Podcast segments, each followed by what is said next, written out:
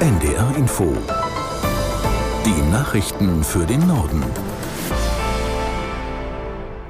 Um 18 Uhr mit Milad Kupay. Die Staats- und Regierungschefs der Europäischen Union sind in Brüssel zu ihrem Herbstgipfel zusammengekommen. Zentrale Themen des ersten Tages sind die Kriege im Nahen Osten und in der Ukraine. Aus Brüssel Matthias Reiche.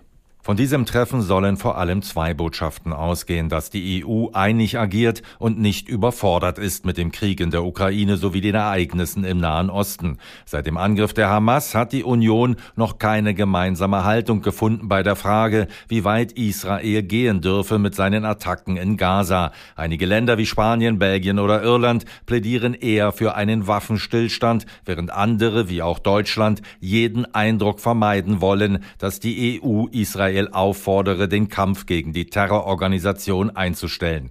Daneben geht es heute auch um ein milliardenschweres Hilfspaket für die Ukraine. Nicht nur in Kiew gibt es die Sorge, dass die Nahostkrise den russischen Angriffskrieg in den Hintergrund drängen könnte und damit auch die Hilfen geringer werden.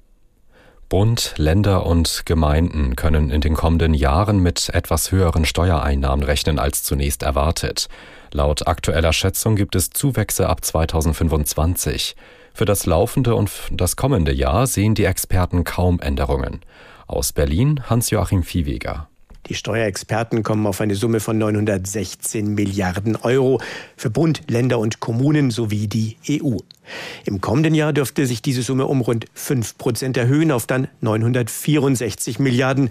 Und 2025 könnten die staatlichen Steuereinnahmen erstmals die Größe von einer Billion Euro übersteigen.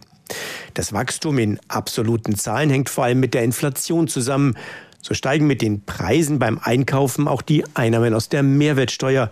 Außerdem verdient der Staat über die Lohn- und Einkommensteuer an den Tarifsteigerungen mit. Bundesfinanzminister Christian Lindner kann im kommenden Jahr mit etwas höheren Einnahmen rechnen als zuletzt prognostiziert. Hintergrund ist laut dem Ministerium aber ein Sondereffekt, nämlich eine geringere Abführung von Bundesmitteln an die EU. Im US-Bundesstaat Maine sucht die Polizei weiter mit einem Großaufgebot nach einem Attentäter. Der Mann hat laut der Gouverneurin von Maine Mills in der Stadt Lewiston 18 Menschen getötet. Er hatte in einer Bar und in einer Bowlinghalle um sich geschossen. Bei dem mutmaßlichen Täter soll es sich um einen Waffenausbilder und Reservisten der US-Armee handeln. Er war angeblich im Sommer in einer psychiatrischen Einrichtung untergebracht. Die Duma, das Unterhaus des russischen Parlaments, hat in erster Lesung einer massiven Erhöhung des Wehretats zugestimmt. Allein für das kommende Jahr ist eine Steigerung um fast 70 Prozent vorgesehen. Aus Köln Stefan Lag. Der Posten für Verteidigung beträgt umgerechnet etwa 109 Milliarden Euro und macht damit rund ein Drittel der Gesamtausgaben des russischen Staates aus.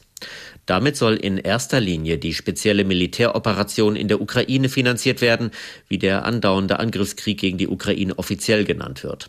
Seit dem Zusammenbruch der früheren Sowjetunion hat Russland nicht so viel Geld für das Militär ausgegeben.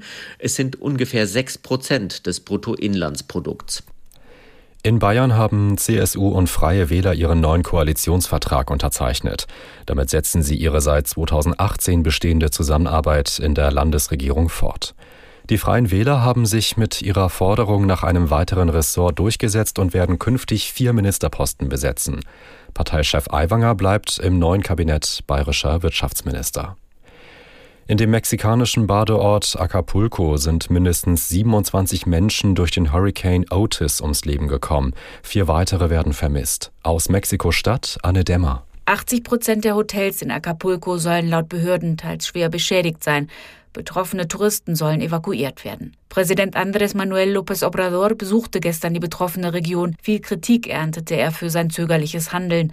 Beobachter kritisieren zudem, dass trotz der vermehrten Hurricane-Warnungen angesichts des Klimawandels die Hotels nicht besser darauf vorbereitet sind.